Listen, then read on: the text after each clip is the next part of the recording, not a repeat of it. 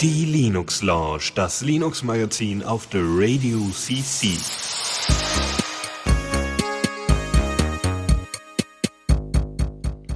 Und damit ein herzliches Hallo und willkommen zur Linux Lounge Ausgabe 172 mit mir, dem Faldrian und äh, dem Dennis. Hallo. Guten Abend, guten Abend. Jo, was gibt's Neues bei dir? Ach, ja, Stress, wie immer, weil Hm. jetzt ist ja schon wieder Anfang der Woche und ich muss noch bis Ende der Woche durchhalten. Nein, wie jede Woche. Anfang der Woche ist Anfang der Woche und am Ende der Woche ist endlich mal Ende der Woche, ne? Top. Perfekt. Ja, großartig. Ähm, du hast hier wieder ordentlich Themen vorgelegt. Das äh, finde ich bewundernswert, dass da mal so viel Kram zusammenkommt. Echt cool. Ähm, und ich bin in Vertretung von Philipp dabei. So. Again. Ja, ja, passiert halt, aber ähm, müssen wir halt mal gucken. Ja. Egal. Ähm, wollen wir direkt rein oder haben wir noch irgendwelche Ankündigungen vorher zu machen? Ja, also ich wüsste jetzt nichts. Achso, ich kann auch was ankündigen, aber das kann ich auch am Ende noch ankündigen. ja. Aber ja, äh, ich mache ja. jetzt ab, Mittag, ab Mittwoch wieder meinen Faldrians Feierabend.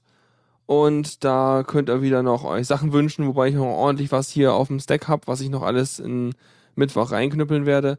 Aber könnt ihr trotzdem noch euch Lieder wünschen und irgendwie vor allem wieder einschalten. Jetzt wieder euren Dauertermin im Handy aktualisieren, dass es immer, immer, immer mittwochs 20 Uhr stattfindet. Das ist ganz Jo. wichtig. Jo, so, äh, dann würde ich sagen, stürzen wir uns direkt rein. Neues aus dem Repo. Ja, was hast denn du da für uns so Schönes mitgebracht? Wir haben was zum eigentlich, ja, also eigentlich zum Thema Bildung. Ja. Wir sind jetzt nicht alle Lehrer vielleicht hier beim Radio und auch nicht unbedingt alle Lehrer, die jetzt zuhören. Wer übrigens für Lehrer sich interessiert, der kann nochmal den Mitschnitt von gestern hören. So sieht's aus. Das ist, ja- das ist ja Übergang. Ja, ich habe mitge, Ja, ich habe aufgepasst, gedingst. Ja, perfekt. Ja. Äh, hätte sogar sein können, dass, äh, dass Bob Blume, der gestern mit beim Interview war oder interviewt worden ist, äh, das hätte einsetzen wollen würde, nämlich das Programm Open OLED. Das ist nichts anderes als eine Lernverwaltungssoftware. Weißt du, wofür der Name steht? Olat? Nee, wahrscheinlich Olaf, aber dann haben sie es falsch geschrieben. Nee, keine Ahnung. Wahrscheinlich, ich weiß auch nicht. Vielleicht ist es auch irgendein Schweizer Slangwort. Keine Ahnung.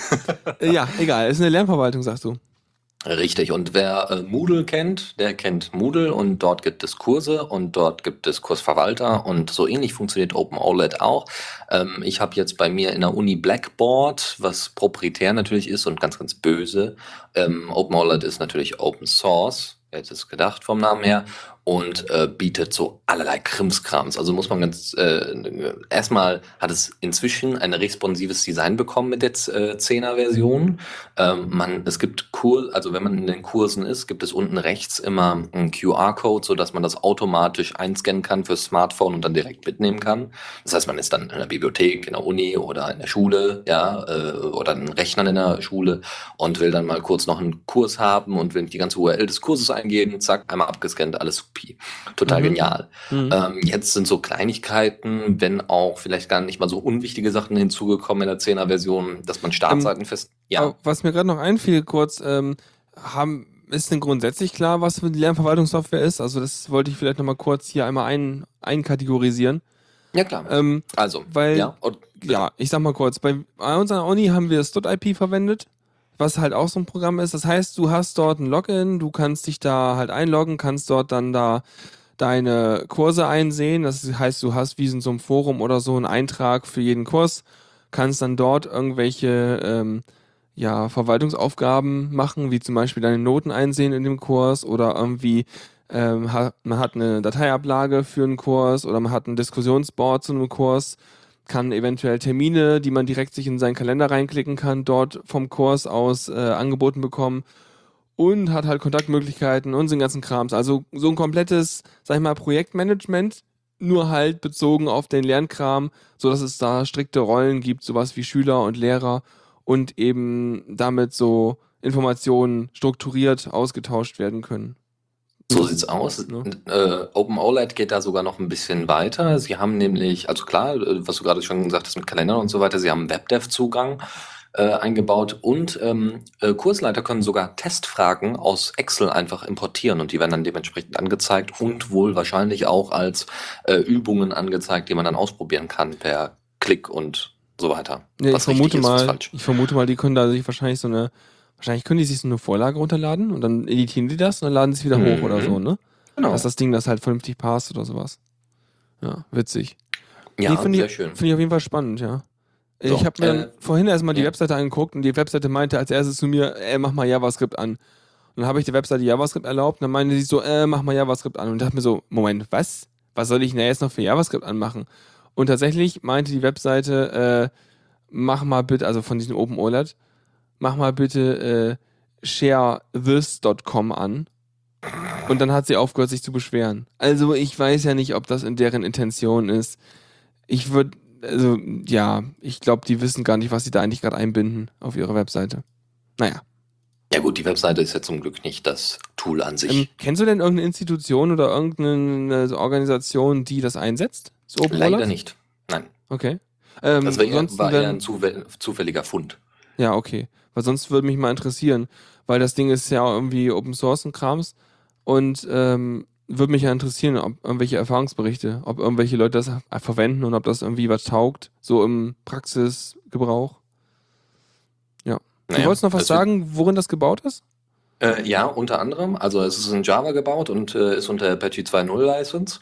Und ähm, sie haben jetzt noch so Kleinigkeiten eingebaut, wie dass man Startseiten festlegen kann. Das heißt, wenn der User das erste Mal auf die, äh, sich einloggt oder sowas, hast du eine spezielle Startseite, eine Art Dashboard oder sowas. Äh, und äh, wo du, wo du nochmal festlegen kannst, äh, für Länder oder Institutionen oder Fächer werden bestimmte Startseiten einfach angezeigt. Bin ich jetzt in den Sozialwissenschaften, kriege ich eine Startseite für die Sozialwissenschaften oder bin ich jetzt im Fach Deutsch LK? Ja, genau dasselbe. Ähm, und es gibt noch ein persönlicheres Menü, wo man eben eigene Werkzeuge einfach definieren kann, die man öfters nutzt innerhalb des Programms. Was ganz Mhm. schön ist, hat man ein bisschen Personalisierung drin. Also Ja. sowas wie so, so, so Shortcuts im Prinzip zu den wichtigsten Dingen, die du brauchst. So sieht's aus. Mhm. Cool. Gut, kommen wir zu ein bisschen Mate. Gluck. Und äh, genau, Gluck Gluck. Und diesmal nichts zu trinken, sondern diesmal was zum Rumspielen. Äh, Mate kennt ja sicherlich jeder. Wer es nicht kennt, das ist der Gnome 2 Fork, äh, der jetzt weiterentwickelt worden ist von den Leuten von Linux Mint. Und äh, ne, es gab ja noch einen Gnome 3 Fork, das war Cinnamon. Und wie gesagt, Mate ist der Gnome 2 Fork. Äh, Jetzt hat Ubuntu oder Canonical sich überlegt, ja, wir wollen jetzt auch mal so einen Remix davon haben und wir wollen jetzt auch mal diese Oberfläche haben, weil die total beliebt war damals und damit wir auch angefangen haben. Und deswegen bringen wir auch mal so eine Distro basierend darauf raus. Das Ganze nennt sich, wer hätte es gedacht, Ubuntu Mate und ist jetzt in der 14.10er Version veröffentlicht worden mit Mate 1.8, was unter, un, äh, unter anderem eine Unterstützung für Metacity mitbringt und Side-by-Side-Tiling, also das, was ihr bereits von, von der GNOME Shell kennt. Ne? Ihr zieht ein Fenster nach rechts, blob, einmal die komplette Hälfte, rechte Hälfte, ihr zieht ein Fenster nach links, die komplette linke Hälfte wird äh, überdeckt von diesem Fenster. Ja, oder Ähm. was man, das hat man auch, ich glaube beim Windows kann das auch, aber das ist ja kein Ja, Maß. bei 7. Genau. Äh, ja, ab 7, 8, ab 7 kannst du das auch, genau. die Ähm, GNOME Shell kann es halt auch. ja, sehr cool. Ich habe mir gerade mal kurz ein paar Screen die Screenshots da angeguckt. Hey, das sieht ja genauso aus wie das Ubuntu, was ich gerade auf meinem MacBook äh, gesehen habe. Weil Ach ich. Ja, weil ich vorhin mal wieder mein MacBook, was ich äh, Anfang 2013 zum Entwickeln benutzt habe, äh, geöffnet habe. Und dort läuft tatsächlich ein, äh, ein GNOME-Desktop-Teil mit die, genau diesen, dieser Oberfläche. Also, Welche Version von Ubuntu? das ist jetzt, also war 13.4 oder so, jetzt ist es 14.4, hab's vorhin geupdatet. Okay, aber Und da läuft, einfach da ist aber diese nachinstalliert. Oberfläche drauf, ne? Okay. äh, Schon okay. sehr geil irgendwie. Nee, weil alles andere würde halt zu viel Performance fressen bei dem Ding. Mhm. Ähm, ja, fand ich nur krass, weil ich dachte mir so, ah, so sieht das aus. Und das muss man also sich Mate installieren, damit man jetzt wieder die gute alte Oberfläche bekommt. In dem Fall ja, genau. Mhm. Ähm, ansonsten äh, haben sich natürlich auch die Namen verändert mit, dem, mit der Fork. Äh, der Dateimanager heißt natürlich nicht Nautilus, sondern Kaya. Der Texteditor heißt nicht Gedit, sondern Pluma. Äh, ansonsten sind noch Standardgeschichten drin wie Firefox, Pigeon, Thunderbird Transmission, LibreOffice, Totem, Rhythmbox und LightDM als Login-Manager. Ja, das sieht doch aus wie eine Kombination, von der man direkt schon mal ein bisschen losarbeiten kann. Ja, zumindest alte, äh, alte Leute, hm, nein, Leute, die früher mal das alte Ubuntu benutzt haben und dann irgendwie doch wieder zurück zu Windows gewechselt sind, ähm, aber das damalige Ubuntu kannten und ganz toll fanden, könnten Ja. sich vielleicht mal Mate angucken. Ich sag mal so, es ist auch eine Geschmacksfrage. Ich meine, das Gnome Shell Zeug, da ist jetzt nicht jeder mit so mega glücklich. Und wenn man einfach nur, ich will, will irgendein Linux haben, auf dem ich da irgendein Menü habe, wo ich meine Programme starten kann und habe keine Lust, mich da irgendwie durchzufummeln, dann ist, glaube ich, sowas echt geeignet. Ich meine, Linux Mint sieht auch nicht viel anders aus. Mhm, Genau, das ist nur vom Aufbau her noch ein bisschen intuitiver, weil es einfach den Standard-Desktop darstellt. Ja, Linux Mint hast du, also mein Linux Mint oder ist das jetzt? Ja, bei Linux Mint hast du eher so eine Orientierung an Windows-ähnlichem Design. Ja, ich sag mal, wo bei Linux Mint, da habe ich halt auch meinen, da habe ich meine Leiste unten und da habe ich meinen Knopf und dann kriege ich auch so ein Menü wie hier auch. Genau. Fertig. Also das ist nur optisch ein bisschen anders, aber nur ganz gering. Also für mich unterscheidet sich das nicht groß. Und von daher. Klar, aber für einen Anfänger Ja. auf jeden Fall, der da wechselt. Ja, Mhm. wahrscheinlich. Cool. Aber auf jeden Fall nett, dass ich jetzt wieder die GNOME 2 Oberfläche sehen darf. Wuhu. Benutzen darf in der aktuellsten Ja, ich Version. benutze sie ja eh nicht. Ich habe bei mir ja X-Face seit hunderten Millionen Jahren und ansonsten habe ich auf dem Laptop GNOME Shell. Ja. Äh, ansonsten äh, gehen wir zu einer anderen Oberfläche, die wir alle kennen, die aber natürlich auch so Unterprogramme hat wie äh, die GNOME Shell inzwischen ja auch. Also GNOME 3 hat ja, kommt ja eigentlich so mit Päckchen an, ne, mit weiteren Apps wie GNOME Maps und GNOME Contacts und so weiter. Okay. So, ja, so schlimm macht es KDE nicht, aber sie haben auch so ihre Vertreter, unter anderem KDE Telepathy. Was und- deren, deren Instant Messenger ist, oder? So sieht's aus. Mhm. Äh, der, jetzt ist 0.9 veröffentlicht worden und äh, sie unterstützen OTR 3. Yay. Fähnchen schwingen. Yay, Uh, Sektkorken knallen. Sicherheit. Also ich habe. Pigeon mit OTR 3.2.1 oder so am Laufen, schon seit gefühlt ja Ewigkeiten. Also äh, in, no big surprise. Aber ist ja cool, wenn sie OTR drin haben, weil braucht man ja. Mhm. Aber sie haben noch andere schöne Sachen, also so, so ja, Standard-Features. Bedingt. Es gibt in Pigeon ja die Möglichkeit, in Gruppenchats einfach zu sagen, ich möchte persistent hier bleiben. Das heißt, ich möchte hier bleiben, selbst wenn ich das Gruppenchat-Fenster schließe. Mhm. Und das konnte KDE Telepathy vorher nicht und das kann es jetzt. Okay. Yay! Äh, ansonsten äh, gibt's noch wirklich tatsächlich sehr interessante Sachen, nämlich der Videochat ist auf GStreamer 1.0 geupdatet worden, äh, also portiert worden und hat, ein, äh, hat dementsprechend äh, ja ein gl- ein glücklicheres, äh, eine glücklichere Umsetzung auch mit der äh, mit Windows äh, Kompatibilität im Sinne von, dass man dann ordentlich Videochat betreiben kann über Ja. Xever und Co. Ja, zuletzt über schien es mir Java. über, über Pigeon auf dem Windows noch ein bisschen äh, schwierig, einen Videochat zu machen da. Also da weiß Ja. ich noch nicht, ob das so, so rund läuft. Vielleicht kann man da mal Te Telepathy ausprobieren, ob das Ja, da besser läuft. Kann man mal ausprobieren. Weil- weil man möchte- weil beim-. Beispiel, man möchte ja zum Beispiel seine Familie irgendwie von Skype wegkriegen und dann mit dem Argument kommen, hey, Jabber, Video, hm. Und wenn das dann natürlich unter Windows nicht läuft, dann äh, hast gleich verloren. Genau, genau, so ist es leider. Ja. Ja, gut. Das Cool. dazu, ansonsten gibt es noch ein bisschen Geschwindigkeit. Mehr Geschwindigkeit ist immer gut. Speed. Speed. ja, dann Mhm. äh, war's das. Cool, okay, dann äh, machen wir direkt weiter. So, warte. War das richtig? Nein, das war falsch, ne? Ja, also ich Den hier nehme ich. Pass auf. Dann nehme ich diesen hier. Newsflash. Den finde ich besser. Ja, passt auch viel besser in die Reihenfolge, die wir eigentlich Ich vorgegeben habe hab, hab ich vorhin irgendwie Neues aus dem Rewe übersprungen und bin direkt zum Newsflash hin, oder? haben. Aufmerksame Hörer werden es mitgekriegt haben. Egal, wir machen auf jeden Fall mit dem Newsflash weiter. Äh, Bühne frei. Ja, ähm, es gibt ein Meeting und das ist in Köln. Und vielleicht habt ihr total Lust, dahin zu kommen. Es geht um das Open Source Audio Meeting Cologne. Also in Köln. Und äh, äh, es geht im Endeffekt darum, dass Leute, die Musik machen oder grundsätzlich was mit Audio zu tun haben, ähm, Soft äh, Software, Open Source Software im besten Fall benutzen, wie Adobe oder Audacity oder sowas. Und es da einen, so, so einen Austausch Gleichgesinnter gibt. Ja, das heißt, es wird sich über die neueste Software und neue Features und was auch immer wird sich ausgetauscht. Und ähm, dann werden vielleicht äh, gegenseitig ein paar Tipps ausgetauscht. Wann ist denn das? An, äh, das ist am und um. Wo war das denn? Warum steht das hier nicht? Fangfrage. Hm, das ist am 24. Oktober. Nee, das wär schon gewesen. 2014. Warum habe ich das da eingetragen? Holy shit. Ja, also hier steht was von, äh, das ist wohl äh, mittwochs 19 Uhr immer, also es ist wohl ein öfteres Ding. Das ist wohl Hm. so eineArt wie so eine Linux User Group im auch, ja. Chaos Community Computer Club Co- Cologne.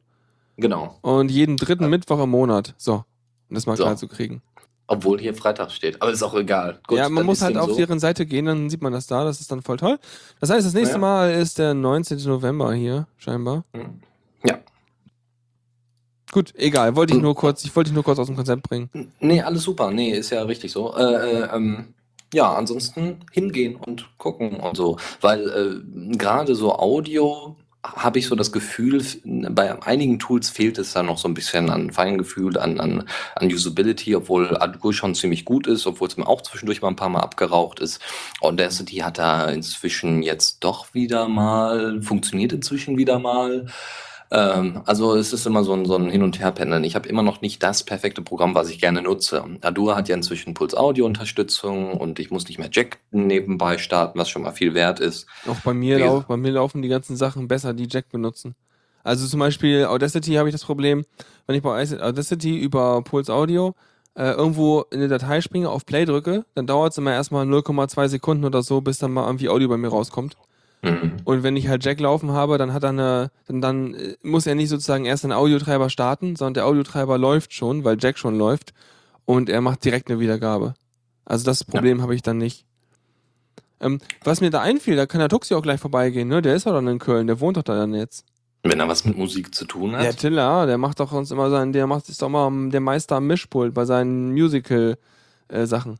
Stimmt eigentlich, ja. Könnte man mal überlegen, ob man solche Live-Geschichten äh, da auch noch damit reinbringt. Wie auch immer, nur dass er es mitkriegt, falls es nachhört, dass es für ihn vielleicht spannend ist oder auch nicht. Egal. Ja. Gut. Äh, oh Kommen wir ein je, zu Chromebooks. Verkaufszahlen. Ja, ja, Oh je. Chromebooks, ganz, ganz böse. Äh, auf der anderen Seite aber auch vielleicht nicht ganz unwichtig. Sag mal, kann man Chromebooks eigentlich mit Firefox OS flashen? Nein, Verdammt, das wird doch voll gut, oder?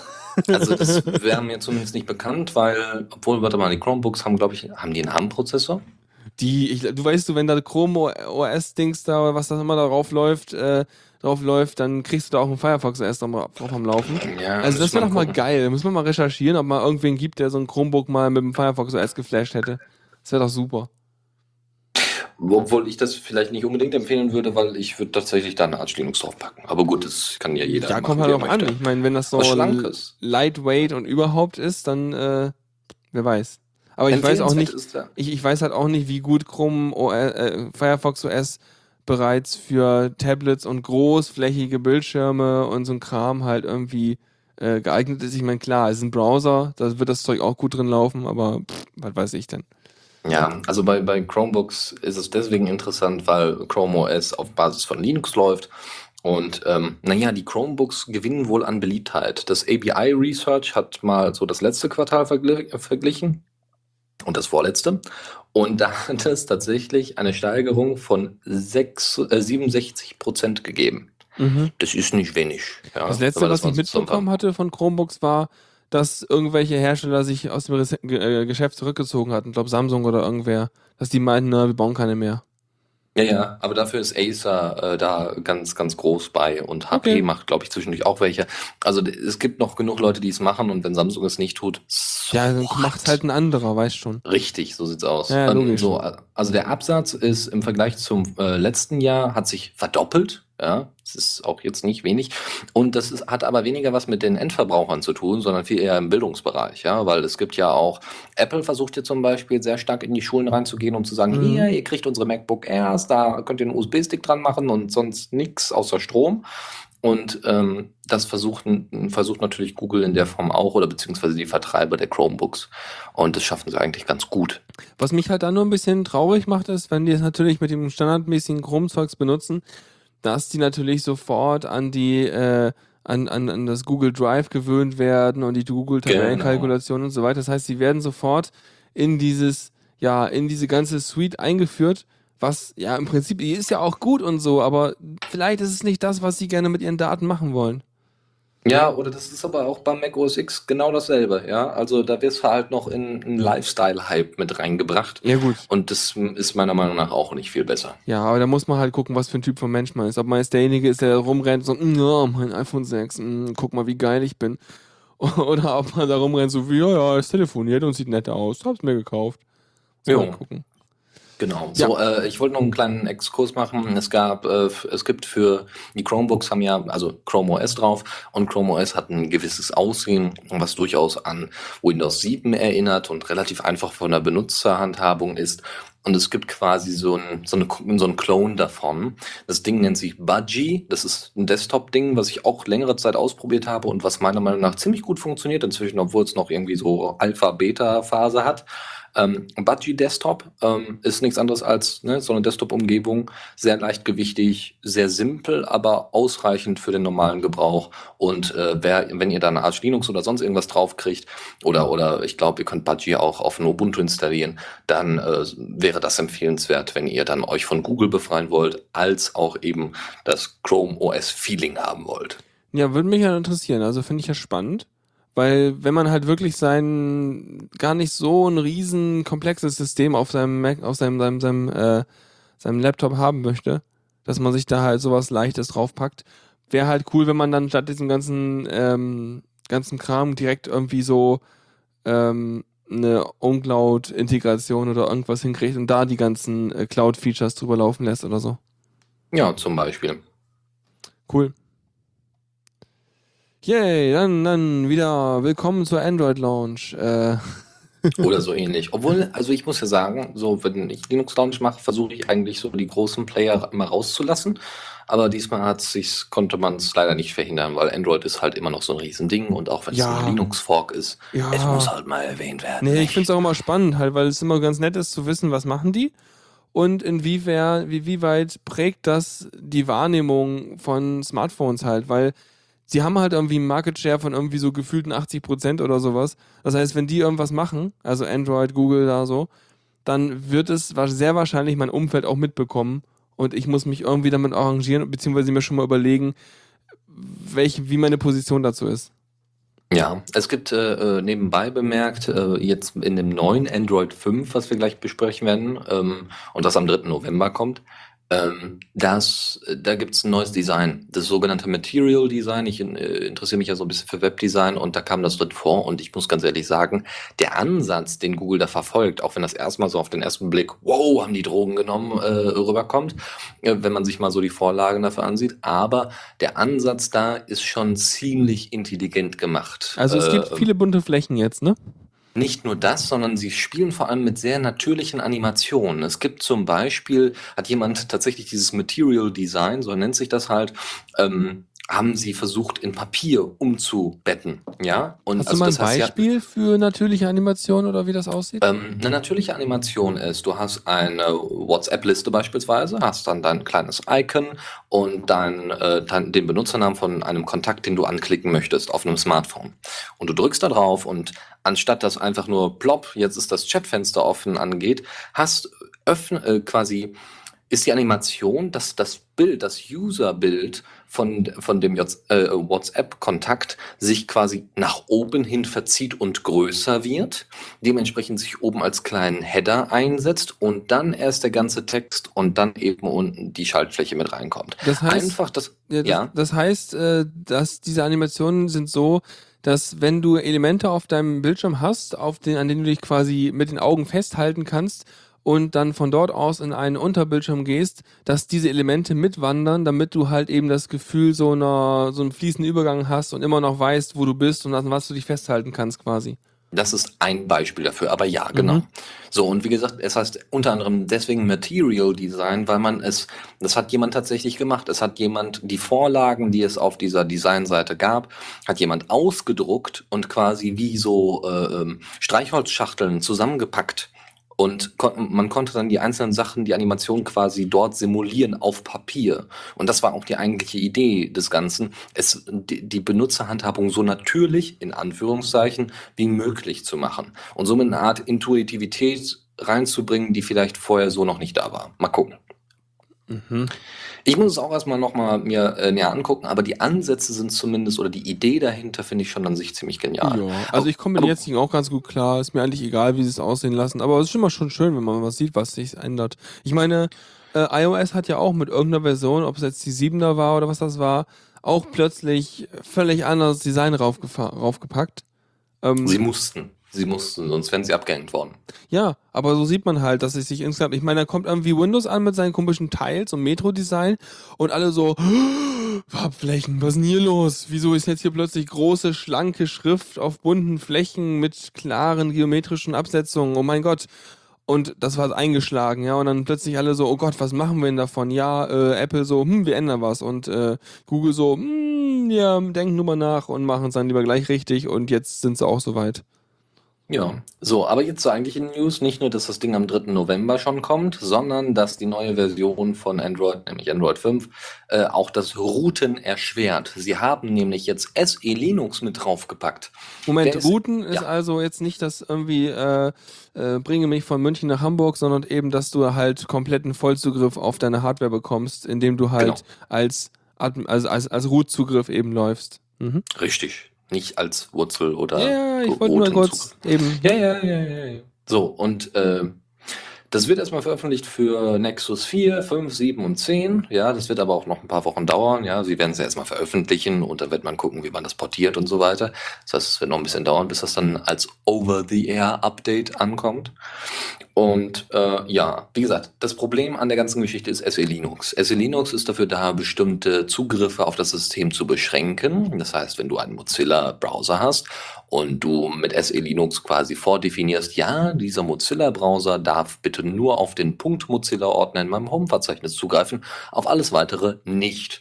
Ähm, Skype hat das übrigens früher mal gemacht. Äh, die Linux, äh, die Skype-Version von äh, für Linux hat tatsächlich auf den Mozilla-Ordner zugegriffen, obwohl es das nicht durfte Mhm. oder sollte. So, und äh, das kann eben SE Linux umgehen, beziehungsweise davor schützen, dass Das andere so Programme auf andere Sachen zugreifen. Security Enhanced Linux, Im besten Fall, glaube genau, ich, ja. heißt es, der Ja, Name. ja, heißt es sogar, ja, ja. Ähm, was mir aber, wo ich noch einen Artikel gelesen hatte zu, und nämlich genau so diese Sache ist, ähm, also das Routen erschwert ist wahrscheinlich auf Geräten von irgendwelchen anderen Herstellern, aber auf Nexus-Geräten nicht, weil Nexus-Geräte grundsätzlich einen entsperrten äh, Bootloader haben.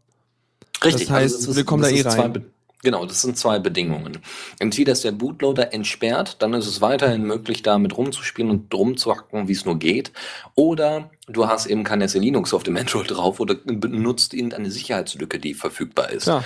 Oder dein Hersteller, dein Samsung oder was auch immer, wenn es halt kein Nexus ist, geht hin und sagt, oh, wir sind auch cool und äh, entsperrt dir mit dem nächsten Systemupdate dann mal den Bootloader. Aber ich glaube So eher, das aus. wird weniger passieren.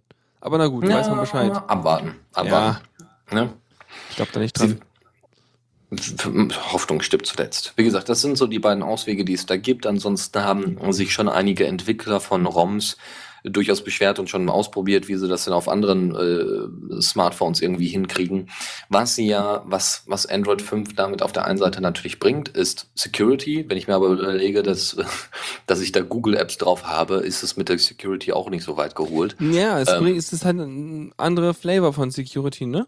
Es geht halt darum dann, dass du halt nicht, äh, dass du halt nicht in dein System irgendwelche äh, Malware reinkriegst, die dann halt gegen deinen Willen was macht und nicht gegen Googles Willen jetzt, das ist was anderes.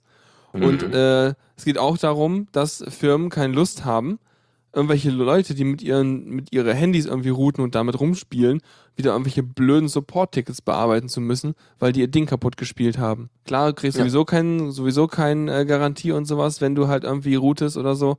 Aber öh, mein Handy ist kaputt, mi, mi, mi, mi. Da kannst du am Ende eventuell sogar gar nicht mehr sagen, ob es geroutet ist oder nicht. Und äh, deswegen wollen die halt möglichst das Ding unkaputtbar haben von der Software her. Ja, verständlich, verständlich, trotzdem alles nicht so schön, weil ich würde doch gerne auf meinen bisherigen, also wie gesagt, dann würde ich mir wahrscheinlich vielleicht in Zukunft doch nochmal irgendwie Du hast doch eh holen. Firefox OS. Wo ist dein Problem? Ja, ja, mein Problem ist Firefox OS, aber das ist ein anderes Thema. Ach so. Ja, Ja, es ist immer noch kein CalDev-Support dabei und langsam fange ich an zu weinen. Äh, wieso? Hat's Laut. doch. Nein, hat es nicht. Doch. Es hat kein CalDev, äh, Cal, sorry, kein CardDev-Support. Ah, CalDev-Support so, hat, ja, hast vollkommen natürlich. recht. Ja, ja, Ja. ist richtig. Nee, hast Mhm. recht. Das wäre natürlich noch, aber ja. Sollte. Pro, muss man eins programmieren. Mhm. da war ja auch noch Ja, JavaScript es- lernen. Es, es gibt ja nur ein T Ticket dafür, einen Bug-Report in Bugzilla, der so, weiß ich nicht, um die 500 äh, Upvotes hat oder sowas. Ja. Also, deswegen. Gut, anderes Thema. Machen wir später. Gehen wir mal zu richtigem Open-Source-Zeug rüber, nämlich Yeah. Open Hardware. Ding. Das, Oh, ja. Richtig, also das Raspberry Pi ist ja, soweit ich weiß, jetzt inzwischen komplett Open, Open Hardware, was ja ganz schön ist. Aber auf der anderen Seite ist es auch jetzt nicht unbedingt für den Killer-PC geeignet. Ja, das ist halt ein 700 Megahertz ARM-Prozessor, Single-Core, ja, der kann nix. Ja. Also fast, aber dafür kann er eine Menge. Für, dafür, dass das Raspberry Pi nichts kann, kann es eine Menge. Ja, richtig. Ja, ich markiere schon mal die Zeit, damit wir das als Highlight hier abspeichern können. Ja, weil das Äh. Ding ist ja, du kriegst damit ja Full-HD-Videos abgespielt, was mich immer noch völlig umhaut. Ja, und geil. XBMC da drauf, ne? Mit Ja, den ganzen ist verfickten ja. Animationen, ne? Uiuiui. Ja, ja, Ja. voll geil. Ja, So. aber was, was gibt's denn jetzt? Gibt's ist bessere Hardware, die das gleiche kann? Novena, wir hatten da vor, glaube ich, einem Jahr oder einem halben Jahr mal drüber gesprochen. Novena ist ein Ansatz, ein Kickstarter-Projekt damals gewesen, wo die gesagt haben, wir machen jetzt hier einen Laptop und jetzt einfach komplett Open Hardware. Und wir machen einen Laptop, der, äh, wir machen einmal das komplette, also wir machen unterschiedliche Versionen von diesem Laptop. Wir machen einfach nur mal so Hardware, wirklich so pur Platine und allem drum und dran. Und dann wird das halt versendet und kostet 500, Euro- 500 Ocken. Äh, dann machen wir eine 1000 Dollar Geschichte, ähm, wo dann ein Case bei ist, was nicht aussieht wie ein Laptop, aber das verschicken wir dann halt auch für einen Tausender oder anderthalb. Und ähm, dann gibt es noch eine Holzversion, glaube ich, war es. da wollten die tatsächlich die Open Hardware Elemente alle in einen ordentlichen Laptop reinpacken, der aber komplett aus mit einem Case aus Holz ist. Das isoliert natürlich auch immer gut, so aus Wärmeaspekten mit Holz. Das ist total toll, ja. Dann friert er im Winter nicht der Laptop. Aber sie arbeiten jetzt erstmal, glaube ich, noch nicht an der Holzgeschichte. Äh, aber da müsste man dann mal gucken. Ich gucke mir gleich mal nochmal diese Bilder von diesem Holzteil an. Das muss ja, das, äh, finde ich spannend. Sieht alles So. irgendwie noch nicht richtig, richtig so richtig äh, äh, heile aus, wenn man deren Blogseite anguckt. Wie weit sind die denn so? Ja, also sie haben jetzt äh, einige Sachen ähm, verändert, verbessert, wie man das auch immer nennen mag. Also erstmal haben sie äh, das Gehäuse gebaut aus äh, Guss, äh, Spritz, Spritz. Ja, Plastikspritzguss. Mhm. Genau, genau. Ähm, es gibt aber um bestimmte, obwohl, hm, es gibt aber trotzdem irgendwie ein Verfahren. Sie machen das ja irgendwie alles bei sich zu Hause selbst, so ungefähr. Sie sind ein Team von irgendwie 10, 20 Leuten und müssen sich quasi die ganzen, äh, die ganzen Tools, die sie dafür brauchen, müssen sie halt selber bauen. Weil sie das irgendwie in der Firma nicht in Auftrag geben können, bis auf so ein paar Kleinigkeiten. Und dieses Gehäuse machen sie halt selbst. Und die Tools haben sie dafür jetzt gebaut und haben sich jetzt überlegt, okay, wir machen sogenannte Injection Molds da rein, also Mulden, wo ich äh, die eine Art äh, ähm, ja so so Kasten an Kastenstruktur hat, ja so Netzstrukturartig, so dass ich bestimmte Sachen da locker ein, zusätzlich einbauen kann. Was ganz cool ist, wenn man das so ein bisschen vergleicht mit dem Raspberry Pi Aufbau, den den es so zwischendurch gibt, ja, Also das ist man so ein eben noch mehr bisschen- Pins bekommt und sowas. So kennt man das vielleicht früher von irgendwelchen Elektrobaukästen und so, wo man so sein großes Rasterbrett hat mit irgendwelchen Genau. Klemmen drauf und dann hast du da deine Elektrobauteile draufgeklemmt. Und hier ist das so mit äh, Hardware, die, drin, die du drin hast. Dann klemmst du da irgendwie dann WLAN-Module und deine Festplatte und deine Batterie mit drauf. So sieht's aus, ja. Cool. Ja, ansonsten, also sie bauen halt vor allem an diesem, Alu, also ich glaube, es ist entweder, entweder ist es Aluminium oder es ist Kunststoff, weiß ich leider nicht mehr. Ähm, da haben sie es mit eingebaut. Äh, ach so, nee, Plastikteile, genau. So, dann haben sie, ähm, das, das ist alles immer so ein bisschen schwierig, weil wenn sie das Plastik erhitzen und, fett, und so ziehen, gibt es dann immer irgendwelche bestimmten Macken da drin und die versuchen sie so, äh, so gut wie möglich mit ihren Tools irgendwie zu beseitigen. Also deswegen dauert das auch noch so eine Weile. So, was sie geplant haben, was sie jetzt drin haben, sind zwei USB-Ports, einer, der hineinragt und der andere, der rausragt, so dass man auch von außen besser äh, drankommt und so weiter. Äh, geplant sind unter anderem vier, einen für innen, so dass man innen drin zum Beispiel so ein Ding wie ein WLAN-Modul, obwohl ich sogar glaube, dass das drin ist, äh, also auf der auf der Platine drauf ist, äh, dass man solche Sachen anstecken kann direkt drin in der Kiste, Mhm. weil als was anderes kann man das kaum bezeichnen. Laptop ist es irgendwie nicht wirklich. Ja. Äh, ansonsten so, sind zwei Switches drin, unter anderem einer für Strom. Also, okay. Die Stromversorgung ist über Ethernet.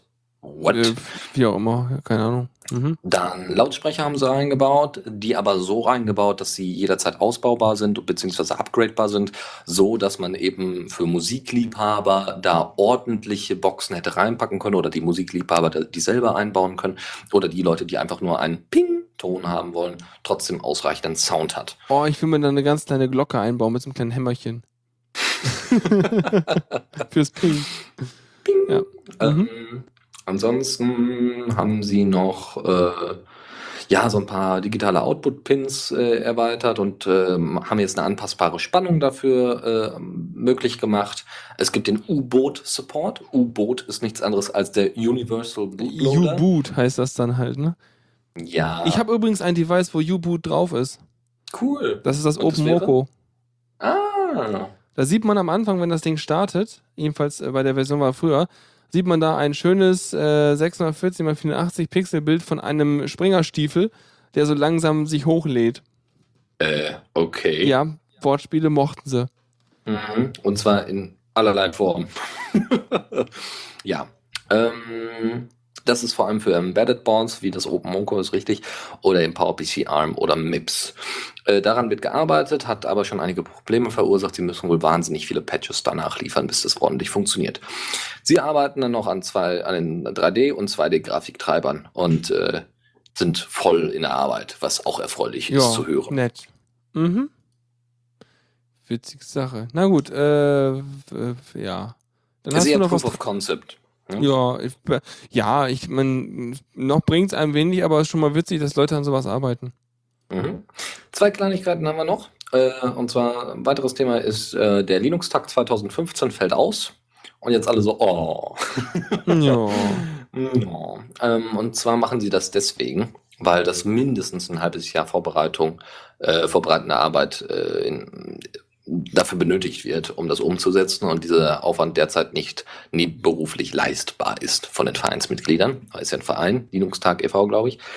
Und äh, die Kosten für einen- so einen attraktiven Linux-Tag sind halt riesig und das hat schon letztes Mal für Probleme gesorgt, weil der Linux-Tag von 50 auf 150 äh, Euro hochgestuft worden ist äh, von den Kosten her. Also wer jetzt da pro Person zum Teilnehmen oder was? Ja, ja, ja, ja, fürs Mhm. Ticket. Und das ist schon heftig. Aber gut. Ähm, ansonsten haben sie eben das Problem, äh, auch Sponsoren anzusprechen und so weiter. Und das braucht halt alles seine Zeit. Und sie versuchen das am besten äh, 2016 zu machen, weil da feiert der Linux-Tag sein 20-jähriges Bestehen und da gibt's dann hier riesenfette Party und hoffentlich genügend Sponsoren und genügend Ja. Medienaufmerksamkeit, die das unterstützt. Mhm. Okay. Das war mehr so eine Messe von so Linux-Projekten und sowas, ne? Genau, soweit ich weiß, damals als Lukas noch in Berlin gewohnt hat bei seinen Eltern, äh, war er auch da mal. Da Mhm. könnte man ihn am besten mal für die nächste Linux Lounge mal fragen, wie es Jo. damals war. Ich glaube, das nächste Thema, das hatten wir schon mal irgendwie oder auch nicht. Weiß ich nicht genau. Ich bin mir da auch nicht so Erzähl sicher. mal kurz, dann sagen wir zwei Sätze und dann ist es auch erledigt. Genau. Adobe's E-Book Reader, der sogenannte Digital Editions in der Version 4, DE4 abgekürzt, äh, spioniert seine Nutzer aus. Ja, und, diese, und diese, diese Sau wurde halt schon komplett durch die Asperger getrieben vor irgendwie drei bis vier Wochen oder so. Ähm, ja. Ja. Genau, und was das halt macht, ist halt, es ist die Software, die, wo, womit du dir eigentlich deine E-Books irgendwie liest auf dem Rechner so und äh, die geht halt hin und äh, äh, durchstöbert halt sämtlichen ganzen Rechner auf der Suche nach irgendwelchen E-Books, die du halt vielleicht irgendwie über nicht legale und nicht Adobe-Quellen gemacht hast. Klar, es geht auch darum, irgendwie deine Library zu in, äh, indizieren, damit du halt möglichst Sachen da anzeigst, aber er äh, liest halt wirklich alles durch und schickt es vor allem auch wieder komplett zurück, was Jo. halt eben nicht geht. So, So. genau. Also Adobe sagt sich halt, ja, steht in unseren Terms of Service. Erinnert mich so ein bisschen an, erinnert mich so ein bisschen an diesen Schulbuch-Trojaner, den es ja schon vor, einer, vor ein paar Jahren mal in der Diskussion gab, wo ja die Schulbuchverlage gerne ähm, einen Trojaner bei den, äh, bei den äh, Rechnern in der Schule haben wollten, so dass dort mit kontrolliert werden kann, dass die Lehrer nicht hingehen, um irgendwelche Bücher halt illegal zu vervielfältigen und so ein Kram. Mhm. Was halt auch so mehr so eine Aktion von meine Stirn ist so wund, weil ich da ständig gegenhauen muss. Ist. ja, genau das ist es. Ja. Ja, halt Ja. Urheberrecht, ne? Ja, So. nervig. So, dann jetzt Zockerecke? Aber bitte, bitte. Ah, gerne doch. Zockerecke. So, pack mal aus. Also, wir packen mal das Spielchen aus und da steht Ziggurat. Hört Mhm. sich komisch an. Ist auch komisch. Äh, Ziggurat ist ein- ist, ein, ist, ist bei mir äh, fest verknüpft mit dem äh, Gebäude, das dir mehr Nahrungseinheitenkapazität gibt bei, World, bei Warcraft 3. Da baust du nämlich dann so ein Ziggurat hin als Untotenrasse und plötzlich kannst du, ich glaube, fünf Einheiten mehr ähm, äh, haben an Einheitenlimit. Okay. Ja, Ähm, gut. Da ich mich jetzt mit Warcraft 3 nicht so auskenne, könnte es aber durchaus eine Art, nicht aus irgendeiner Mythologie oder sonst irgendwas rausgegriffen sein. Garantiert. Ich meine, Blizzard Bestimmt. denkt sich auch nicht selber aus. Nee, nee. nee.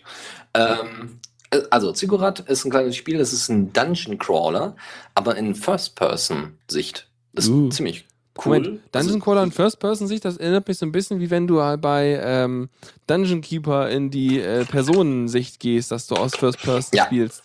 Ja, so ungefähr läuft So das. sieht das da auch aus hier ein bisschen, ne? Ja, ist ganz niedlich eigentlich. Also du bist halt da in so einer, in so einer zaubermystisch Welt. Du läufst dann halt da durch so, ein, so eine Burg und da unten spawnen irgendwelche Viecher und du schießt dann halt mit deinen äh, äh, magischen Waffen, die du da zur Verfügung hast. Ist alles nicht mein Setting, ne? Aber wer, wer Spaß dran hat, wer äh, Call of Duty nicht spielen kann auf dem, auf dem Linux-Rechner, aber trotzdem irgendwie was Mystisches mag, why not?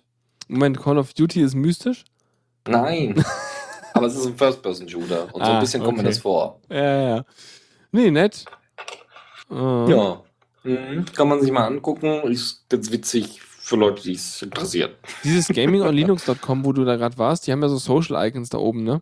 Ja. Über dem Video jetzt zum Beispiel. Ist dem so, ja. Ja, und da sind so Sachen wie Facebook, äh, so ein komisches weißes Plus auf schwarzem Grund, ein äh, Twitter und ein RSS. Und ich habe beim weißen Plus auf schwarzem Grund erst, Moment mal, haben die ein äh, Diaspora-Icon, aber es soll ein Google Plus-Icon sein. Äh, ich würde sagen, dem muss man aber Bescheid sagen, dass die das mal auf vernünftiges Rot ändern für Google Plus und nochmal ein äh, Diaspora-Share-Icon einbauen.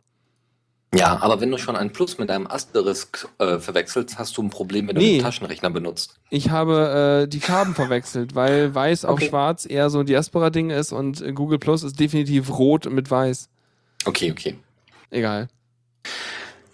Die nächste News ist aber nicht von Gaming on Linux, sondern von Softpedia. Es gibt äh, ein Spiel, das ist vor, glaube ich, 20 Jahren mal rausgekommen. Das nannte sich damals Dreamfall oder beziehungsweise The Longest Journey. Und äh, Dream und The Longest Journey heißt, ist der Untertitel diesmal und diesmal ist es, äh, ist es ein, quasi die Fortführung nach 20 Jahren.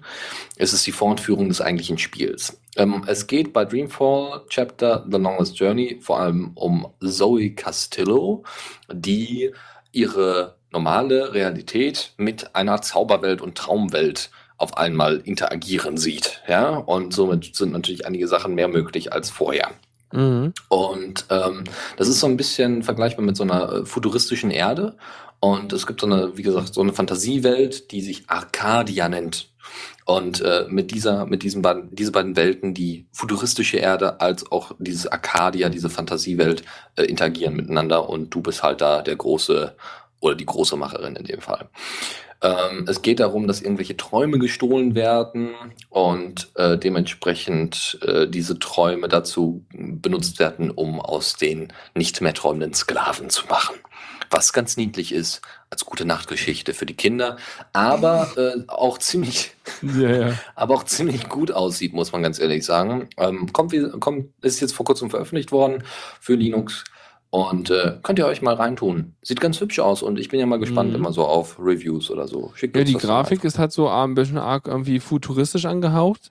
Mhm. Also es sieht irgendwie schon so ein bisschen Science-Fiction-Art aus. Und ich sag mal, vom Grafikstil oder von der Art und Weise, was es kann, ist es eher so, ich sag mal, so, ja, so 2010er Grafik oder so einfach vom Stil. Ja, ja, so ungefähr, ja. Aber egal. Hauptsache es läuft. Ja, wir müssen ja immer damit rechnen, dass die Grafik jetzt nicht so doll ist. Kann ja nicht Ja. alles Interstellar Marines sein. So, äh, du hast fiese Zombies ausgeladen, ausgepackt. Ja, irgendwie traurigerweise, weil ich bin ja nicht so der riesen Zombie-Fan. Hast du dich denn schon erholt von vorhin, als du die Zombies ausgepackt hast? Du schienst recht betroffen zu sein. ja, also ich kann nur jedem empfehlen, diesen Trailer sein zu tun von Dead Island, das Spiel, was wir jetzt gerade besprechen, äh, das auch vor kurzem für Lin in Linux veröffentlicht worden ist. Ähm, der ist ziemlich gut gemacht, äh, in dem Stil, dass man quasi eine Szene sieht, die in Zeitlupe rückwärts abgespielt wird und dementsprechend an Dramatik mit Musik unten, unten drunter natürlich äh, nur zunimmt, was ich in der Form vorher noch nicht gesehen hatte und wahnsinnig interessant ist. Ist, Mhm. nebenbei bemerkt, von denselben Leuten, die auch damals Metro gemacht haben. Ah, die kennen sich also mit düsteren Gewaltszenen aus.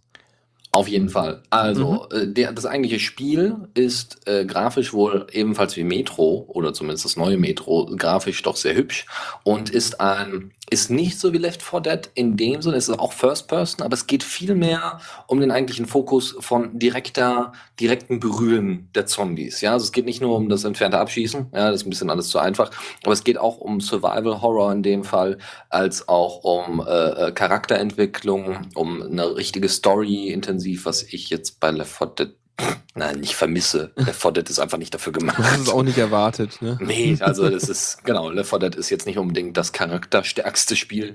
Ähm, wie auch immer, es gibt eine sehr große Auswahl an Waffen und noch allerlei dunkler Story, die da noch mit beigelegt wird. Und äh, ja, ist eigentlich so an den, auf der einen Seite an den typischen äh, so, Zombie-Film orientiert auf der anderen Seite hat es aber auch einen bis zu vier Spieler Koop-Mode, den ihr sicherlich gerne mal ausprobieren solltet. Hm. Also doch irgendwo Left 4 Dead äh, Geschichte. Okay. Beim nächsten meintest du mal, dass du eventuell was audiomäßig hättest einspielen wollen, oder? Bei Poltergeist. Ja. ja. Poltergeist heißt das Spiel. Das ist nicht nur ein süßer kleiner Name, sondern es ist auch ein süßes kleines Spiel. Man darf sich das vor, so vorstellen. Man hat eine vertikale Ansicht, so ein bisschen wie. Du, ich kann was also, einspielen, wenn du willst. Ich hab's hier. Ich brauche nur auf Play drücken. Das ist ja hier Puls Audio Jack Vermischungsgedöns. Okay, mach mal. Einfach nur auf Play? Einfach nur auf Play. Sollte, ja, so Mitte vielleicht. Nett. Hm, ich höre nichts, aber es ist nicht so schlimm. Ja. Alle anderen hören aber was. Okay, dann, dann spreche ich einfach mal drüber. Ähm, das Ding ist in einem diagonalen Blickwinkel, ähnlich wie äh, Diablo. So ungefähr, ja, nicht ganz. Es ist grafisch jetzt nicht besonders hübsch, aber es ist trotzdem, es, hat, es ist 3D, wenn auch die einzelnen Figürchen 2D sind. Also so isometrische spielt, Grafik heißt das, glaube ich. Ne? Genau, danke, ja, ja ich vergesse es immer. Egal, isometrische Grafik. Ähm, und man spielt selber den Poltergeist. Und du hast halt in verschiedenen Räumen hast du Personen und du musst dann auf einmal irgendwie so eine Vase zum Vibrieren bringen. Und dann werden die alle ganz ängstlich und gehen vom einen Raum in den nächsten, sind alle ganz ängstlich. Und an sich ist es mit so einer niedlichen Musik, so auch so kleiner, gruseliger Adams Family Musik unterlegt, mhm. dass man sagen könnte, oh, das ist ja eigentlich total niedlich. Ist auch. ja, ne? also. Cool. ja, mal, mal, reingucken. Ist ja auch lustig. Ja. Auch veröffentlicht. Äh, Ups, was machst du denn da? Ich habe so. Mittel geklickt, das war schlecht. Mhm. So. Gut. Aha. Du hast noch ein paar. Boah, das ist eine lange Liste, ich sag euch. Ja, ja, wir, wir, ach, wir sind gleich durch. Ähm, Hammertide erinnert jetzt vom Titel her nicht unbedingt an Minecraft, ist aber Minecraft. Ist ein einfaches Minecraft mit, äh, mit Rust geschrieben und der Piston Game Engine. Ist also so ein Proof of Concept, was Rust, die äh, Programmiersprache von Mozilla, alles kann. Kann gerne mal ausprobiert werden. Ich habe mal versucht, das irgendwie zu kompilieren, hat bei mir leider nicht funktioniert, konnte ich es leider nicht ausprobieren. Probiert es ah, cool. selbst und schaut mal nach. Ja, ja der Bild ist ja auch gerade failing, sagt mir dieses Read-Meeting. Das hat nichts zu heißen, das steht auch bei Diaspora drin und das stimmt auch nicht immer. Nö. Krass, okay. Hm. Hm. Anderes Spiel, und zwar ein bisschen mehr Sci-Fi und ich muss sagen, da ist Grafik doch ganz hübsch. First-Person-Shooter, aber nicht nur wegen Schießen, sondern eigentlich vor allem, weil es darum geht, du wachst irgendwo in einer Sci-Fi-Welt auf, hast auf einmal so eine riesige, sehr elegante, goldglänzende Waffe an der rechten Hand und musst dann auf einmal in Richtung eines Turms sprinten. Und zwar musst du dann über fliegende Ebenen sprinten. Es ist im Endeffekt 3D-Mario, deutlich eleganter, mit First-Person-Sicht und keiner Story, außer dass da hinten Turm, bitte hinterher. Und so ein paar kleine Rätseln, wie man denn so einzelne Eben hochspringen kann und solche Geschichten. Ziemlich cool. Also der Trailer also ist sehr vielversprechend. Viel ja. Auf jeden Fall. Und äh, ich bin mal echt, also ich, ich bin auch dabei, ist wahrscheinlich mir das mal zu holen. Mal gucken. Ich, das sind all die ganzen Tabs, die ich jetzt bei mir offen lasse, weil ich mir die Trailer alle hinterher noch angucken werde. Geil. Im Chat gerade. Yay, wuhu. Ähm, na super, nur Linux. Mit Anform. das hier ist die Linux Lounge, meine Damen und Herren. Ja, genau. Das ist die fucking Linux Lounge. Was erwartest du? schrieb Haskellfand hinterher. Ja, also wirklich. yep, sehr schön. Einen hast du noch, ne? Einen haben wir noch, das Powder Toy hört sich komisch an, ist im Endeffekt nichts anderes als, äh, das sieht echt cool aus, das ähm, Ding ist Pixelgrafik und Ja. ist nichts anderes als eine Art Sandbox-Spiel, um bestimmte Engines oder bestimmte äh, Physics-Engines auszuprobieren in dieser 2D-Pixel-Grafik. Okay. Total cool. Also du hast dann auf einmal Staub oder Puder oder sowas und kannst das dann in die Luft äh, transportieren und dementsprechend fällt das dann auch runter. Ähm, das ist so ein bisschen wie, wie wenn so Leute so Bilder aus Sand machen, oder? So irgendwie so drauf gießen und so. Aber wahrscheinlich Ja. sind diese, diese, diese Sandkörner da in diesem Fall eher so halt äh, Partikel, die dann in der Physik-Engine modifiziert werden, ja? Ja, ja, ja. Aber es gibt also eine Source Code, natürlich. Es gibt einen Debian-File, Linux, Windows, gibt Aber alles. warum, alles bei sowas hier würde ich aber behaupten, warum gibt es sowas nicht als WebGL-Version, dass du direkt im Browser machen kannst? Da habe ich nämlich letztens äh, was Nettes gesehen, auch auf Diaspora, wo es halt ein Flüssigkeitssimulationsding gab, was halt richtig geil aussieht Auf und jeden Fall. im Firefox läuft. Und äh, es ist echt gut und das ist aber, wenn man oft, zu oft drin rumklickt, dann stürzt es halt ab und dann muss man es neu starten. Aber im Prinzip super. Mhm. Sieht auf jeden Fall sehr hübsch aus. Also es erinnert mich wirklich so an, ja, C64 ist vielleicht noch zu alt, aber später. Äh, Ja. Pixelig. Cool. Sehr Cool. cool. Windows 3 vielleicht. Yeah. Dann, Yeah, wir sind durch. ja, kommen wir nun also einfach mal zum Kommando der Woche.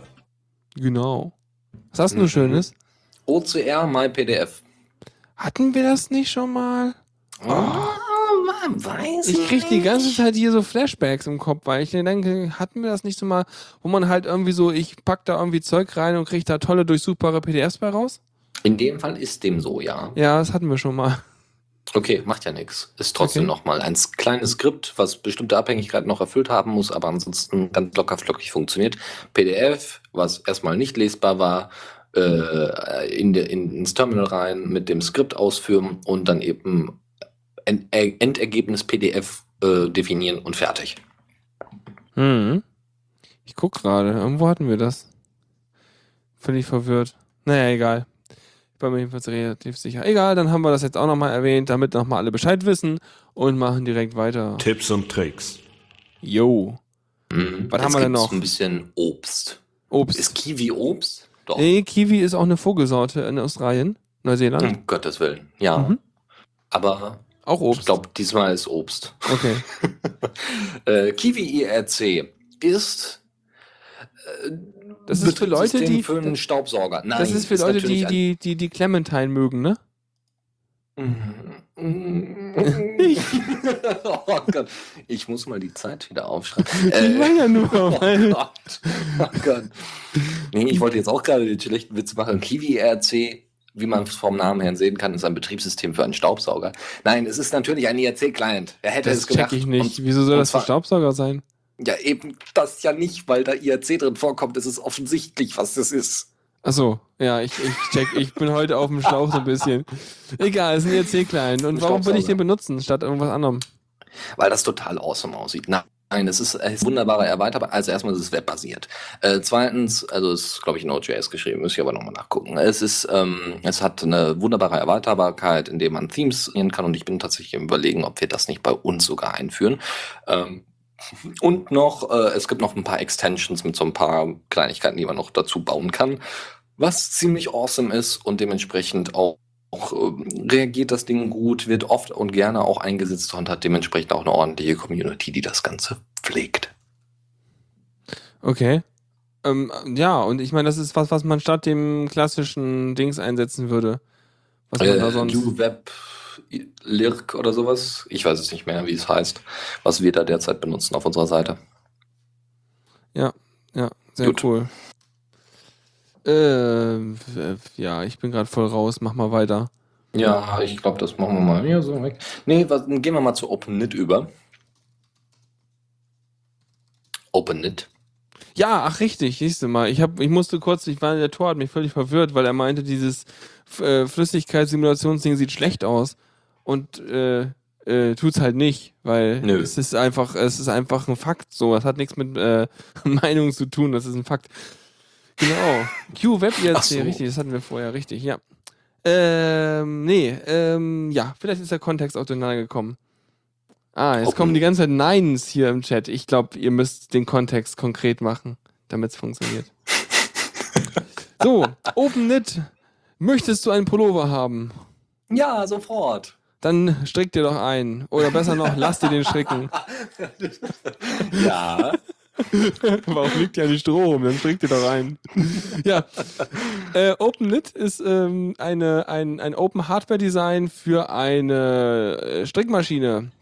Wenn man, Ja. mal, wenn man mal auf einem Kongress war oder so, oder irgendwie sich in der, in der Maker-Szene ein bisschen umgetrieben hat, dann ist man ab und zu über ein paar äh, ähm, Strickmaschinen von Brother gestoßen, die dann halt irgendwie seit ihren 20 Jahren, die sie schon auf dem Buckel haben, jetzt mit irgendwelchen lustigen Disketten-Simulationstreibern aufgebohrt wurden, Ja.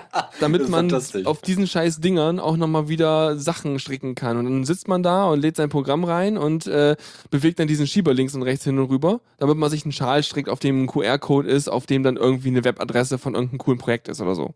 So. Und dieses äh, OpenNit-Teil ist jetzt das Ganze in vollautomatisch. Das heißt, du hast da irgendwie eine, ein breites Ding. Es sieht aus wie so ein Plotter, also irgendwie so ein Meter breit oder so. Und ähm, hat auch ganz viele kleine Häkchen und Zeugs drauf, aber ist äh, vollautomatisiert. Das heißt, es zieht selber von links nach rechts rüber und spannt die Häkchen entsprechend, wann du halt irgendwelche Maschen brauchst und nicht. Und das läuft dann so, dass du halt ein Design machst am Rechner, das Ding anschließt und dann äh, deinen Garn einspannst und dann sagst du Go und dann äh, ja, äh, strickt sich das da einen zurecht und dann dauert das wahrscheinlich ein paar Stunden und dann hast du deinen Pullover. Problematisch ist, wenn du dich darin verstrickst. Aber nein, äh, oh Gott. Genau. Äh, ist ja auch bald schon zu Ende. Äh, und zwar, ähm, das Schöne ist, äh, es macht auch direkt hier so mit Ärmeln und allem drum und dran, was ziemlich, also was vielleicht nicht immer gut aussieht.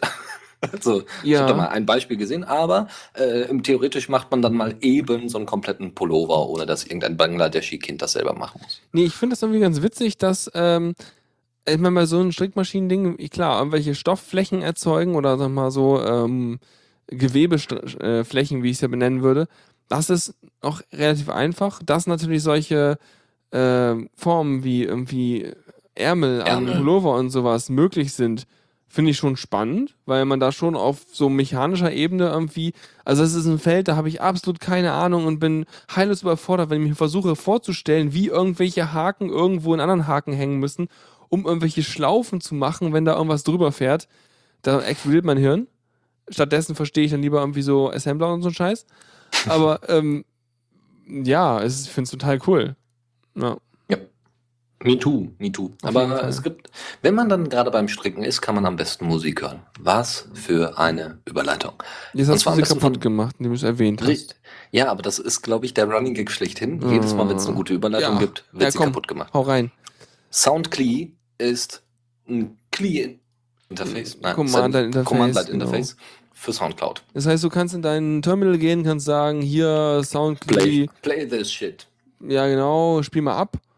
Du sagst dann sowas wie Sound CLI, Stream und dann gibst du halt einen, äh, einen direkten URL an von Soundcloud, weil es ist ein Soundcloud CLI von irgendeinem Dings und dann geht das Ding hin, ist ein Ruby-Programm, äh, Ja. benutzt GStreamer zum Wiedergeben und gibt dann einfach das Sounddings wieder. Fertig. Brauchst keinen Browser für und den ganzen Kram und äh, bam.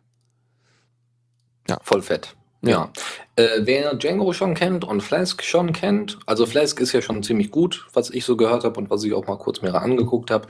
Aber wer vielleicht mal Alternativen auch haben möchte, weil WebPy ist ja nicht wirklich mehr aktuell, äh, der kann unter für ein Python Web Framework am besten vielleicht CherryPy benutzen. Einfach mal angucken, einfach mal so Linktipp und äh, viel Spaß damit. Was macht das? Das ist ein Web-Frame, Web-Framework wie Django, nur halt nicht so ausgelegt auf hier, wir machen jetzt mal hier Daten, sondern ähnlich wie Flask, sehr minimalistisch, aber trotzdem nützlich. Okay, also wenn aber für, für Web, ja. Aber für Web, Ja, weil Web, ja. Web-Framework. Super, ja, sorry. so, Dann, anstatt Paste, gibt es Haste. Haste Wow. ist das Programm, ja, oh Gott, es wird nicht besser. Ähm, Haste ist äh, eine Paste-Bin-Alternative, äh, die in Node.js geschrieben ist, Open Source ist und natürlich für sich selber aufsetzbar ist. das heißt, es ist so ungefähr wie, ey, ich habe ein Etherpad bei mir laufen, sowas wie, oh, jetzt habe ich Haze bei mir laufen und äh, damit äh, habe ich genau so ein Ding, wo ich meinen Kram machen kann. Ja, but Weil- it looks fucking awesome. Ja, also das Echt? sieht wirklich echt total hübsch aus. Weil ich meine, ich kenne dieses Zero-Bin, was wir haben, auch was, was Tuxi einsetzt, was Ja, ziemlich geil ist, weil es auch noch. Ja, aber Zerubin hat halt voll Krypto-Scheiß drin. Das ist auch total super, ne? Aber es ist halt nicht hübsch. Haystepin ist so wie, oh, ich bin Designer und ich kann hübsche Sachen, aber es sieht echt hübsch aus. Mhm. Naja, aber eher für öffentliche Dinger. Und das äh, Zero Genau. Dings ist halt, ich finde das einfach super und es hat hübsches Code-Highlighting und so. Mhm. Ja, aber Haste, nicht schlecht. So, jetzt kommen wir ein bisschen was, was du einsetzen wolltest, sagtest du Ja, kurz ich vor der find's total Sendung. cool. Ja, äh, äh, 925 App. 92, 925 App oder 925 App? Äh, Ich weiß nicht. Die Teil schreiben es halt 925 App. Egal, sie können auf jeden Fall, auf jeden Fall kennen sie sich mit Webdesign aus und mit äh, CSS 3 Animationen und sowas alles. Es ist, blinkt und flibbelt fast so schlimm wie Mozilla Webseiten. Ähm, Ganze ist natürlich Creative Commons und jetzt komme ich auch dazu, was es macht. Es ist so ein bisschen das Tool, was bei euch dann die Wunderlist und äh, äh, das grundsätzliche, ich plane mein eigenes kleines Projektding erschlagen kann. Ähm, ich bin mir gar nicht sicher, natürlich geht das für viele Benutzer, also es ist fast eine Groupware, würde ich sagen. Vielleicht nicht so, nicht so ähm, alles erschlagend, aber es hat Tasks, es hat Projekte, es hat irgendwie äh, Timesheets, was auch immer. Äh, es hat einen Kalender, es hat To-Dos, äh, es hat irgendwelche Reports und das war's noch. Also vor allem ist es halt so ein Taskverwaltungsdings mit Kalenderteil drin. Ich werde es mal ausprobieren, was, wie weit das irgendwie funktioniert und sowas alles. Ähm, und ob das irgendwie für irgendwas sich eignet. Weil ich hätte ja gerne nochmal eine Lösung, um halt Wunderlist zu ersetzen.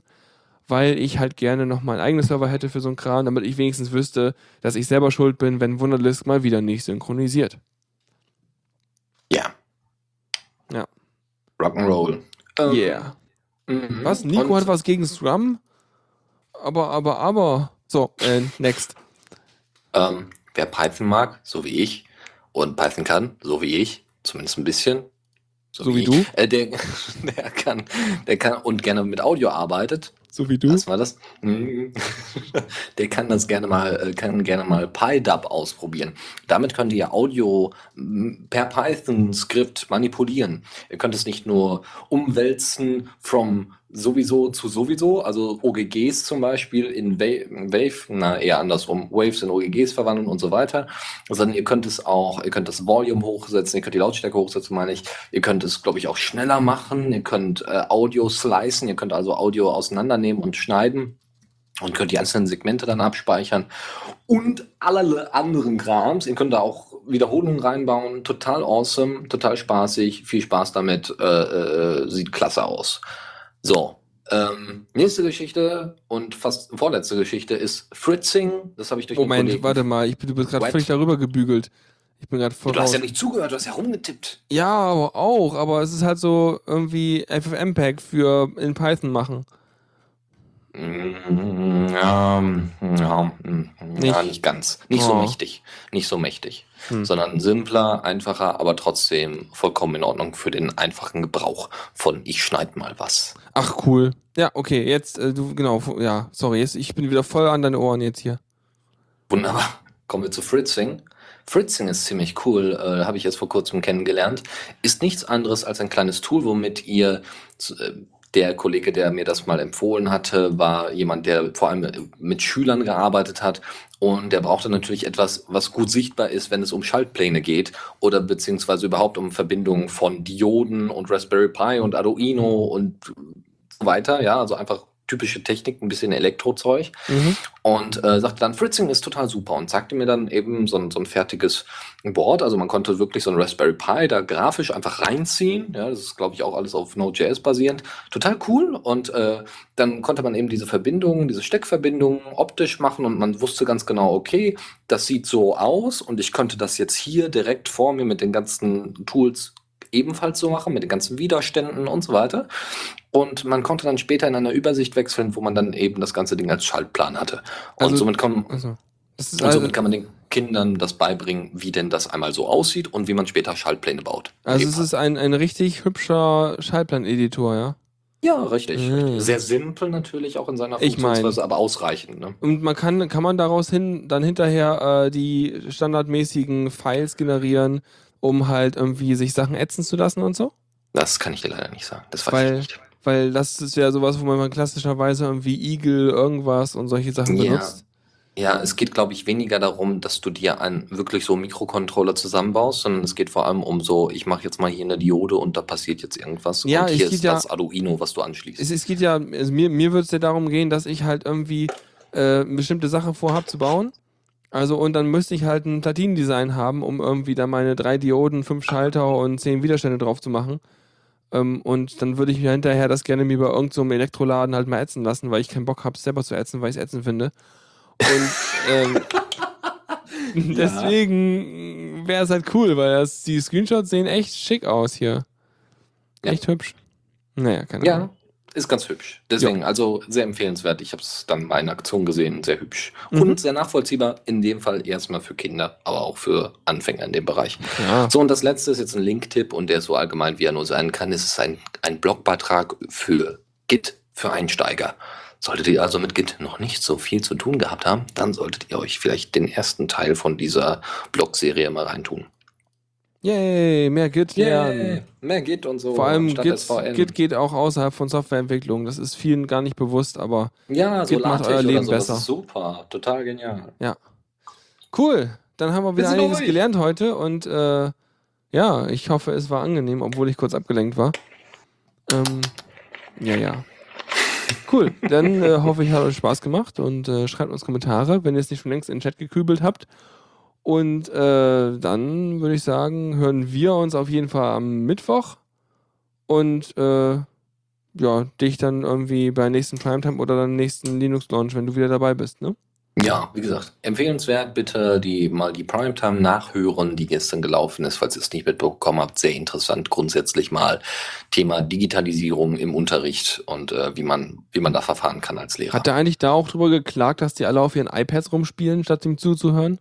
Genau das tun sie nicht, was sehr erfreulich war ich zu gut. hören. Ja, ich hätte ich hätte ihm wahrscheinlich nicht geglaubt, weil ich hätte es wahrscheinlich gemacht.